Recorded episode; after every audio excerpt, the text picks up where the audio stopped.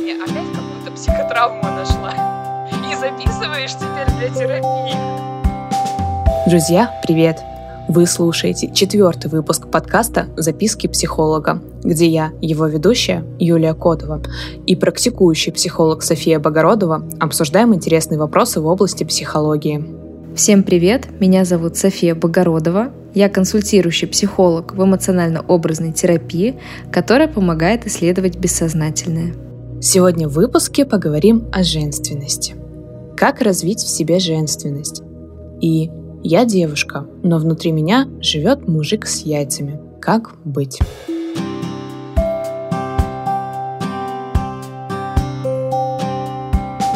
Сов, в прошлом выпуске мы уже наспойлерили про женственность, поэтому в этом выпуске предлагаю начать с базового понятия, а что такое женственность, как она появляется и для чего она все-таки нужна. Я хочу задать тебе сейчас вопрос, на который у очень многих девушек появляется ступор. Юль, что для тебя есть женственность? Как ты понимаешь то, что девушка женственная? Вот какие у тебя есть свои критерии женственности? Вот это прям хороший вопрос на самом деле. Я над этим уже думала. И пока я думала, я пришла к тому, что для меня женственность — это не что-то внешнее, это что-то внутреннее. То есть это про состояние спокойствия, про состояние наполненности. То есть женственная девушка может выглядеть женственной, не нося при этом каблуки, не нося яркий макияж, не отращивая длинные волосы. Это внутреннее состояние души. Ты спокойная, уравновешенная, в тебе есть вот эта женская энергия мягкости, понимания, прощения. Вот что-то около того. Угу. А вот как ты думаешь, откуда берется природа женственности? Это что-то социальное, это что-то, что дано тебе по природе вещей, это что-то, что берется из семьи, как ты думаешь? Вот для тебя конкретно твоя женственность, она откуда? Она какой природы? Мне кажется, что женственность — это все-таки именно природный ресурс. Это не то, что тебе может дать семья или какой-то другой человек. И это не то, что может тебе дать социум. Мы же все рождаемся определенного пола. Мальчики или девочки. У мужчин изначально есть свой базовый набор, у женщин есть свой базовый набор. Другое дело, что на протяжении нашего взросления этот базовый набор могут немножко прикрыть, либо извратить да, вот угу. как раз-таки социум, наши родители, наши друзья, наша семья и так далее. Но если говорить изначально, женственность у девушки есть с рождения. Это мое личное мнение. Да, ты действительно права в том, что ты говоришь про женственность, то, что она дана природой, то, что социум, родители, окружающие могут блокировать нашу женственность, видоизменять ее, и не всегда это видоизменяется во что-то хорошее. Но я предлагаю тебе копнуть еще глубже. Что есть природа женщины? Я предлагаю тебе просто копнуть глубже, потому что, в принципе, все девушки прекрасно понимают, что такое женственность. У каждой девушки есть образ женственности, к которому она хотела бы прийти. Это какая-то такая спокойная, парящая женщина, уравновешенная, может быть, с длинными волосами, вся такая натуральная и замедленная, и приземленные. Но есть нюанс. То, что это идеальный образ. Он собирательный. И его дала не какая-то природа, а именно социум или родители. Это не то, что дано природой. Наша задача как психологов, когда мы прорабатываем женственность, идти не в то, чего хочет клиентка, да, вот я хочу длинные волосы, я хочу похудеть, я хочу там заниматься в зале, я хочу краситься, я хочу вот быть такой всей плывучей, и такой всей замедленный, и давайте расскажите мне, как это делать. Нет, мы ведем клиентку исключительно в природу, в ее внутреннюю природу. Как мы это делаем? На самом деле об этом мало кто говорит, но это абсолютная истина. Женственность проявляется через две роли. Роль жены и роль родителя? Нет. Роль самки и роль матери. Если мы идем в то, что женственность изначально в каждой заложена по природе, и природа уже знала, что в каждую из нас заложить, то у всех женщин по природе всех вещей есть две основные функции. Быть самкой, то есть сексуально привлекать к себе мужчин. Второе – быть матерью вынашивать детей, ухаживать за детьми, воспитывать их, кормить и так далее. Это две основные функции любой женщины. исключительно две эти основные функции отображают женственность. Если девушка не знает, как проявлять свою женственность, и она задается вопросом, а что у меня с женственностью, а какой она должна быть, а какая моя женственность по природе вещей, то нужно рассматривать две эти роли. То есть что у нее происходит в роли самки, то есть условно, как она относится к тому, что на нее смотрят мужчины, как она ведет себя в сексе, как она относится к сексу, как она относится к своему телу во время секса, во время мастурбации и так далее. То есть мы рассматриваем всю сексуальную сферу. Понимаешь, да, про что я? И второй момент. Мы также смотрим про сферу матери, про вот эту функцию как она относится к быту, умеет ли она его вести, нравится ли ей вот обустраивать свой дом, что-то в него покупать, да, как-то его обставлять, нравится ли ей мысли о детях или дети ее бесят и раздражают, как она относится условно, ну прям как, как она относится к своей матке, как она относится к своему здоровью женскому, такого формата. То есть даже если у женщины есть миомы, кисты, эндометриоз, вот все проблемы гинекологические, связанные с маткой, вот они могут говорить о нарушении в роли матери. Если мы говорим о том, что присутствует острая боль в ПМС, сильное головокружение, рвота, то есть очень тяжело проходят месячные, мы говорим о том, что есть проблемы с ролью самки. И мало кто задается вопросом, а почему они у меня болезненные? Почему именно вот этот период? Давай разбираться, почему это вообще относится к роли самки в женственности. Смотри, все очень просто. У всех у нас были первые месячные.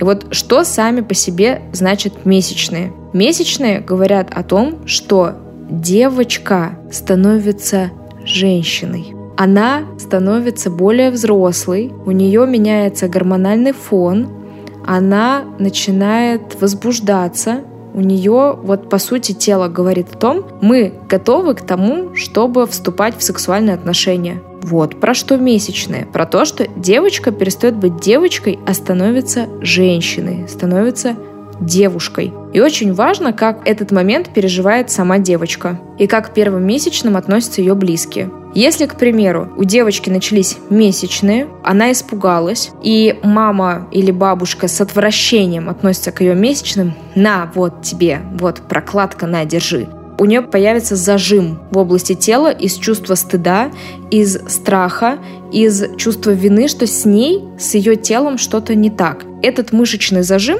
ну, поскольку это подавление эмоций происходит, отразится, скорее всего, на матке. То есть у нее теперь каждый раз, когда будут месячные, она будет вспоминать про то, что месячные для меня это про что-то плохое, это что-то постыдное, это что-то грязное, и это что-то про мое несовершенство. У нее будет все, там мышечный зажим, там энергии не будет. Ну и, соответственно, если девушка говорит про то, что у меня боли во время месячных, когда мы идем в терапию, мы всегда спрашиваем у клиентки, как у нее проходили ее первые месячные, как к этому отнеслась ее семья, как к этому отнеслась мама, бабушка, тетя, как ей вообще рассказывали про средства гигиены. И вообще говорили ли ей что-то, что значит месячные, что она уже стала девушкой и объяснялось ли хотя бы что-то.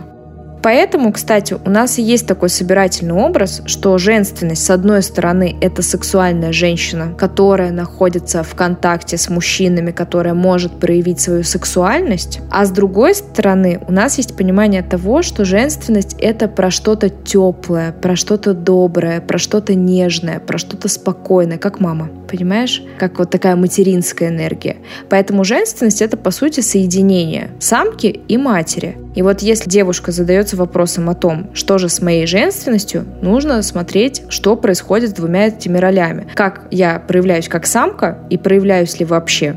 Или, может быть, есть какие-то запреты на сексуальные отношения.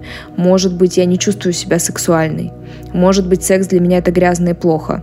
И с этим уже надо разбираться. И также смотреть во вторую роль, что там с ролью мамы. Как я вообще отношусь к деторождению, как я вижу себя как мама, какие у меня отношения с моей мамой, кстати говоря, тоже очень важно. Ну и только после этого задаваться вопросом, а как социум повлиял на мою женственность, как родители повлияли на мою женственность и так далее. То есть сначала мы анализируем у себя две вот эти основные роли – самка и мать. Но возвращаясь к вопросу, получается, что женственность нужно не развивать, а нужно снять блоки, которые мешают так сказать, ей пользоваться или выходить ей наружу. Ну, конечно, да, потому что каждая девочка, если посмотреть, в принципе, на маленьких детей, на девочек, которым 2-3 года, можно увидеть, что такие девочки прекрасно себя чувствуют в платьях. Они могут показать, как им классно в этом платье. Они подходят к папе, к маме. Там, знаешь, они могут покружиться, они могут как-то глазки закатить. Они флиртуют. Девочку этому никто не обучал. Но девочка умеет флиртовать с самого раннего возраста.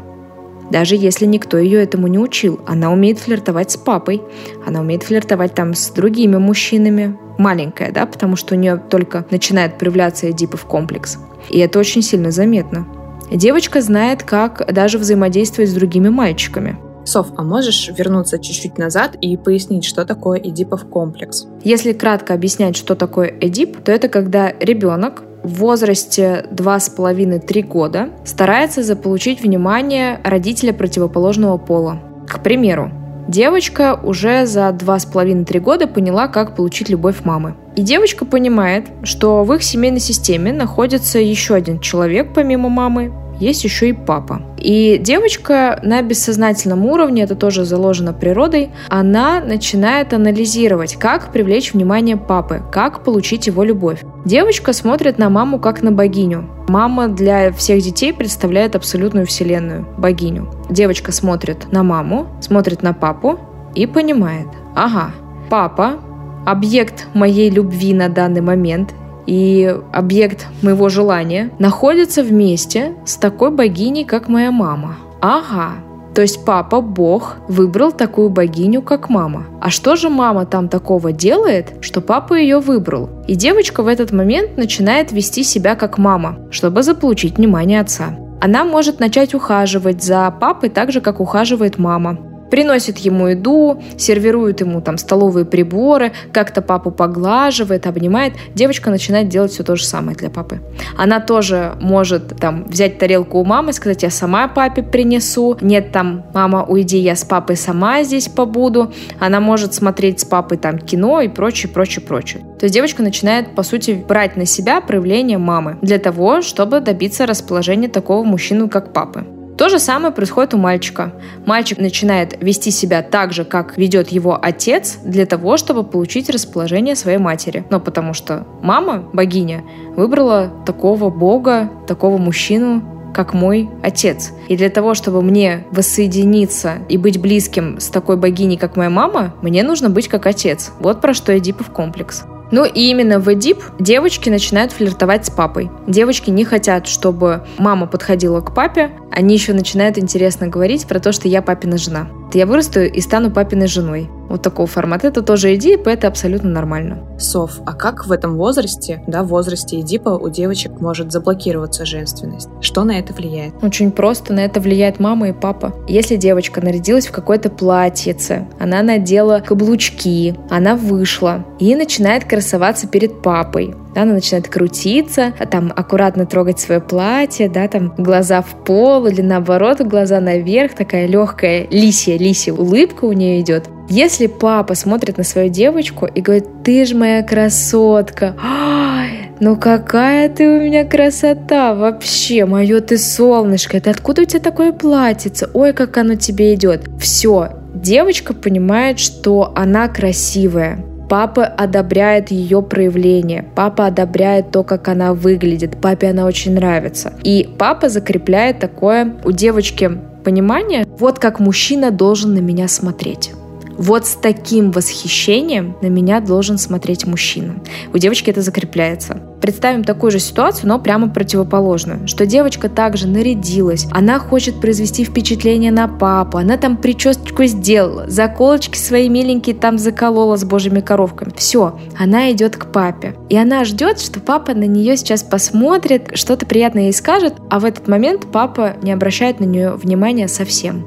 Он ее не видит, он ее не замечает. Или он посмотрел такой, ага, и продолжил смотреть футбольчик. Что в этот момент чувствует девочка трех лет? Скорее всего, она почувствует, что с ней что-то не так. она папе не интересна, папа ее не любит. И если еще в этот момент мама говорит, что ты пришла, что ты вырядилась тут, что ты каблучки-то надела, это вообще там платье там на выпускной тебе, в садик, куда ты пошла, Сними ботинки, блин, сейчас все тут расхерачишь. Сейчас все сломаешь, снова это покупать. Что ты вырядилась тут? Иди обратно, я тебе сказал, иди нормально оденься. Что девочка здесь поймет? О, все, проявляться мне здесь нельзя. Сейчас наряжусь как-то красиво. Ой, все, меня сейчас отругают. Да, и папе мешать нельзя. И папа меня не оценивает. Все, девочка гарантированно больше не будет надевать платьице, девочка больше не будет ходить на каблучках, и девочка будет проявляться совсем по-другому. Скорее всего, вся ее нежность, вся ее теплота, вот эта такая плывучесть, она уйдет. И все.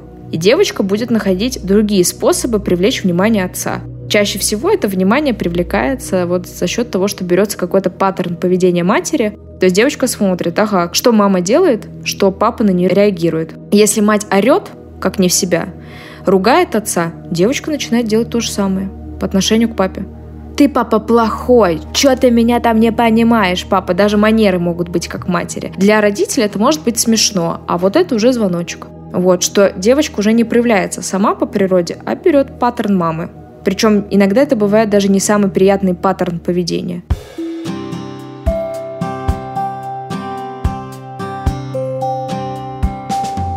Есть здесь у меня еще один вопрос. Это мы говорим о семье, в которой есть и мама, и папа. А если в семье нету папы, ну, например, он вообще отсутствует, несмотря на то, что он там живой, ну, бывают семьи, в которых отец вообще не общается со своим ребенком, либо там общается, ну, раз в год. Или когда есть отец, который не общается с ребенком или очень редко общается, и при этом живет отчим. Как тогда будет меняться ситуация? Ну, смотри, если очень кратко говорить всю психологию и вкладывать ее в один короткий ответ, нет отца у девочки, нет безопасности. Отсутствие отца очень сильно влияет на жизнь девочку, на формирование ее сексуальности и на формирование ее женственности. Нет папы, нет безопасности. Нет папы, нет понимания того, как к тебе а, могут обращаться мужчины. И про что вообще мужчины и мир мужчин. То есть нет папы, нет понимания в принципе, что есть любовь отца. Нету такого понимания. Нет человека, через которого ты можешь познать свою женственность. Вот так бы я сказала. Вот что значит нет отца. И если нет отца, но есть мама, бабушка, тетя, девочка только через них и через реакцию мамы, через реакцию бабушки, через реакцию женского рода, через реакцию женщин в своей семейной системе, девочка понимает, она сейчас себя правильно ведет или неправильно. Если девочка, к примеру, как я тебе сказала, выряжается в какое-то там красивое платье, да, и бабушка с мамой начинают ее ругать и говорить, что ты вырядилась, или там девочка в подростковом возрасте хочет надеть ну, что-то, что привлекало бы мальчиков, а мама говорит, что ты вырядилась как шлюха, что ты хочешь, чтобы тебя изнасиловали, и бабушка там поддакивает, все это все блокируется. То есть девочка может понять, что такое женственность только через маму и через бабушку. То есть мама и бабушка являются отражением, зеркальным. И по сути, если мама с бабушкой говорят, да, это ок, девочка такая, ну да, это ок. Нет, это неправильно, это для шлюх, это для грязных женщин, значит, мне нельзя это делать. Еще, более того, девочка смотрит на то, как выстраивает мама, бабушка, тетя, дядя, женщины ее родовой системы отношения с мужчинами. И тоже хватает это в себя. Ну, потому что вот она по-другому не может. Она не знает другой родовой системы. Все, она хватает это все в себя. Ну, то есть, получается, если папа, например, не живет в семье, но в семье живет отчим, то ребенок все равно не воспринимает отчима вместо отца. То есть она будет смотреть на паттерн поведения мамы в этом случае. Ну, почему нет? Неважно, отчим, мачеха, дедушки, бабушки, неважно кто, любой взрослый человек, отчим, к примеру, с моей мамой живет, Девочка маленькая, мальчик маленький воспринимают отчима как родительскую фигуру, просто как фигура, заменяющая отца. На бессознательном уровне. На сознательном понятно, ребенок может понимать, это не мой папа, и ты там мне никто. Но на бессознательном уровне фигура отчима будет родительской фигурой. И то, как отчим относится к девочке, то, как он ее воспринимает и то, как он ее воспитывает, может либо усугубить ситуацию того, что нет отца, либо наоборот произойдет замещение. Ну да, замещение, уравнивание, то есть произойдет балансировка сил. То есть не было отца, но есть прекрасный, хороший отчим, который девочке дает любовь, поддержку и восхищается ей искренне, как своей маленькой дочкой. И действительно считает ее как своей маленькой дочкой. Тогда отсутствие отца вполне себе компенсируется. Но если это действительно чистая, открытая любовь отчима к девочке. Если мы говорим про то, что отца не было, и есть отвергающий, холодный, критикующий отчим, то, конечно, ситуация отсутствия отца, еще наличие такого отчима, она еще усугубляет ситуацию. То есть девочка там по полной блокируется. Ее женственность, да, действительно блокируется. У нее есть еще понимание того, что есть мужчины, как мой папа, в принципе, отсутствующий, такой тип отсутствующий. Есть еще такой тип мужчин, как мой отчим. Холодные, там агрессивные, отвергающие и так далее. Все, вот у нее формируется вот этот мир мужчины, понимание, про что мир мужчин. С одной стороны, что там нет безопасности, нет устойчивости, потому что папы нету, фундамента, по сути, нет. Вот. И также есть еще мир мужчин, похожий на его отчима. Агрессивный, холодный, жестокий, критикующий. Вот такого формата. Все.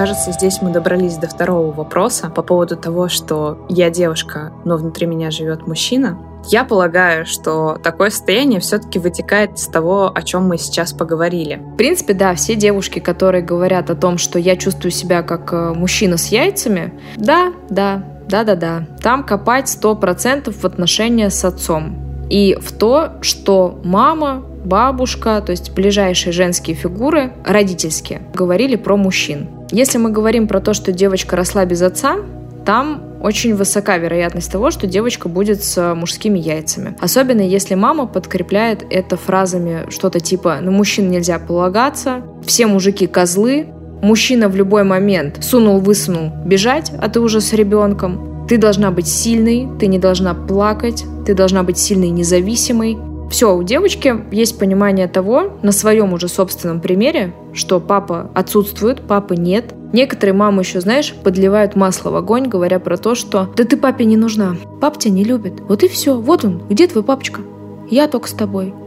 Все, девочка на своем личном опыте понимает, что раз папа единственный такой мужчина, самый главный мужчина в моей жизни, он от меня условно не от меня ушел, да, но он ушел из моей жизни, то я уже на своем опыте не могу доверять мужчинам, потому что я не знаю, что такое доверять мужчинам. Я не знаю, что такое безопасность с папой. Я не знаю, что такое, если меня обидели, прибежать к папе и сказать, папа, меня обидели. Я не знаю, что такое защита папы. Я не знаю, что такое объятие папы. Я не знаю, что такое игры с папой. Девочка этого не знает. И поэтому ей приходится довольствоваться тем, что она имеет. А по сути это своей природой, которая в большинстве случаев блокируется мамиными предписаниями, мамиными установками, сценариями, какой ты должна быть, как ты должна себя вести, как ты должна проявляться, как ты не должна проявляться и так далее. Какого мужа ты должна найти, вот это тоже часто бывает. Должна найти богатого, умного, военного, такого, сякого, пятого, десятого. При этом девочка даже не знает, как в принципе общаться с мужчинами. Ну и, конечно, вот это все отрастить себе яйца, это история про недоверие к мужчинам, это желание контролировать мужчину. По сути, у нее внутреннего мужчины активизировано намного больше, чем внутренней женщины. То есть мужественности, мускулинности мужской энергии в женщине намного больше, чем женской. Потому что она просто не знает, как проявлять свою истинную женскую природу. Более того, мама, бабушки, там другие мужчины, какой-то негативный опыт с мужчинами мог еще и заблокировать это женское проявление. И все. И его там изначально там было 80%. Оп, оп, оп, оп, оп, оп, оп, и мы уже упали где-то в 20%, где уже начинают 20% женской энергии которая проявляется, да, а остальная, соответственно, 80% в женщине проявляется мужской энергии. Потому что она привыкла, что я должна быть сильной, только я на себя могу полагаться, я могу зарабатывать только сама, финансово я могу положиться только на себя. Все, это же мужская энергия. Я лидер, я все контролирую, другие без меня не разберутся. Все, это мужская энергия. Вот это вот, вот как баран идет. Я сразу подумала о том, каких мужчин будет притягивать такая женщина. Инфантильных. А какой нормальный мужик? Ну зачем нормальному мужику идти и взаимодействовать с женщиной, у которой яйца? Они же, понимаешь, это как два барана будут. Если мужик нормальный, уверен в том, что он мужик со своей мужской энергией, встречает женщину, которая пытается показать всем своим видом, что смотри, я здесь с яйцами, и мои яйца побольше, чем твои яйца. И сейчас я тебе буду рассказывать, какой ты ничтожный мужчинка, потому что моя задача показать, что я сильнее всех мужчин. Да нормальный мужик скажет, да иди ты в жопу, ты же не адеквашка. Все, да, давай, иди нахер отсюда. Он не будет с ней даже контактировать. Он, э, она его не привлечет. Потому что мужчине, у которого развит внутренний мужчина, вот эта мужская энергия, ему наоборот нужна женственная. Ему нужна вот эта вот э, спокойная, которая не будет с ним соперничать за то, у кого в доме яйца. А если женщина такая, знаешь, с яйцами, член там условно э, фантомный, как у коня, и она начинает жить с мужчиной, то с ней может ужиться только инфантильный мужчинка. Такой который я мужчина, но я чувствую себя как женщина. Я такой весь слабенький и нерешительный. И вот я не знаю, как денежки зарабатывать. Я не знаю ничего. Решите все за меня. И это мы подошли к теме следующего выпуска как раз таки, где нормальные мужики, да, и почему я привлекаю только мудаков. Вот это мы как раз, да, это я уже предлагаю в следующем выпуске более детально поговорить про внутреннего мужчину и про внутреннюю женщину. Потому что в основном вот это причина, по которой вас не видят нормальные мужики.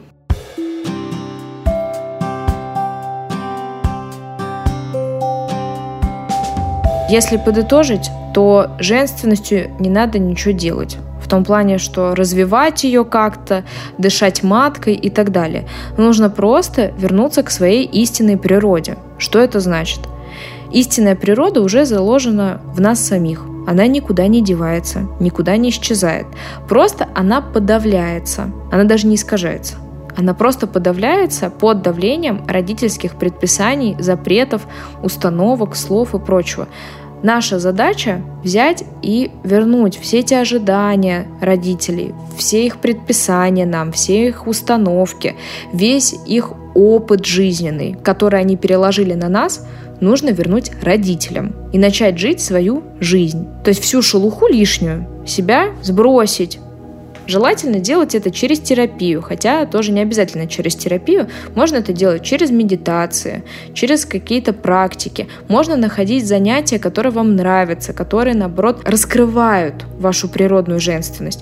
Кто-то из девушек чувствует, что вот мне хотелось бы танцевать. Тогда раскрывай через это свою женственность. Танцуй, движение учи, вот через это надо смотреть.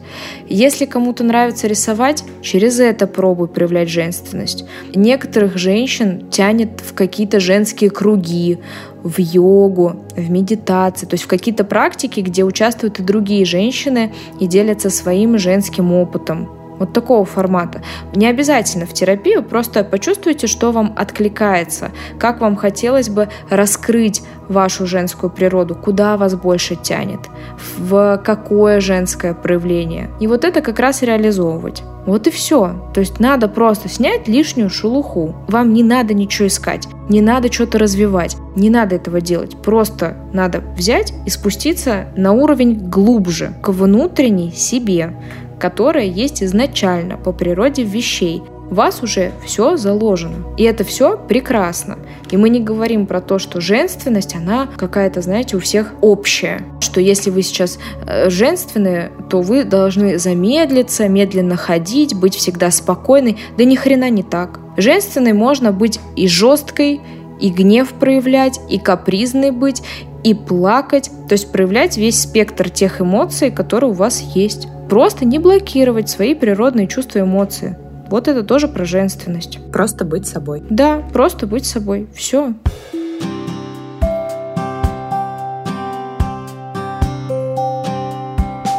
Друзья, на сегодня это все. Спасибо, что были с нами эти полчаса. Надеемся, эта информация будет полезной для вас. В следующем выпуске мы обсудим, почему я привлекаю только мудаков, где все нормальные мужики. И я стал психологическим мужем для своей мамы. Что делать? Не пропустите, будет интересно. Информацию о наших выпусках, обсуждение других интересных вопросов и возможность записи на консультацию к Софии вы найдете в телеграм-канале «В гостях у Софы». Ссылку дополнительно прикрепили в описании подкаста. Услышимся с вами в следующем выпуске. Дорогие мои, если после сегодняшнего выпуска про женственность у вас появились какие-то вопросы, вы почувствовали, что вас что-то стригерило, и вам хотелось бы это обсудить или проработать, я приглашаю вас в свой телеграм-канал «В гостях у Софы», где вы можете рассказать, что вам понравилось в подкасте, какие чувства у вас вызвала сегодняшняя тема. Вы также можете поделиться своей историей. Если вам хотелось бы все-таки проработать свой триггер или какие-то ощущения, или вам хотелось бы проработать свою женственность, я вас приглашаю либо на индивидуальную консультацию, где мы с вами более детально это проработаем, либо на наши групповые занятия, где я даю упражнения на проработку женственности, и мы с вами совместно это прорабатываем. А на сегодня я с вами прощаюсь. Всех люблю, целую, пока.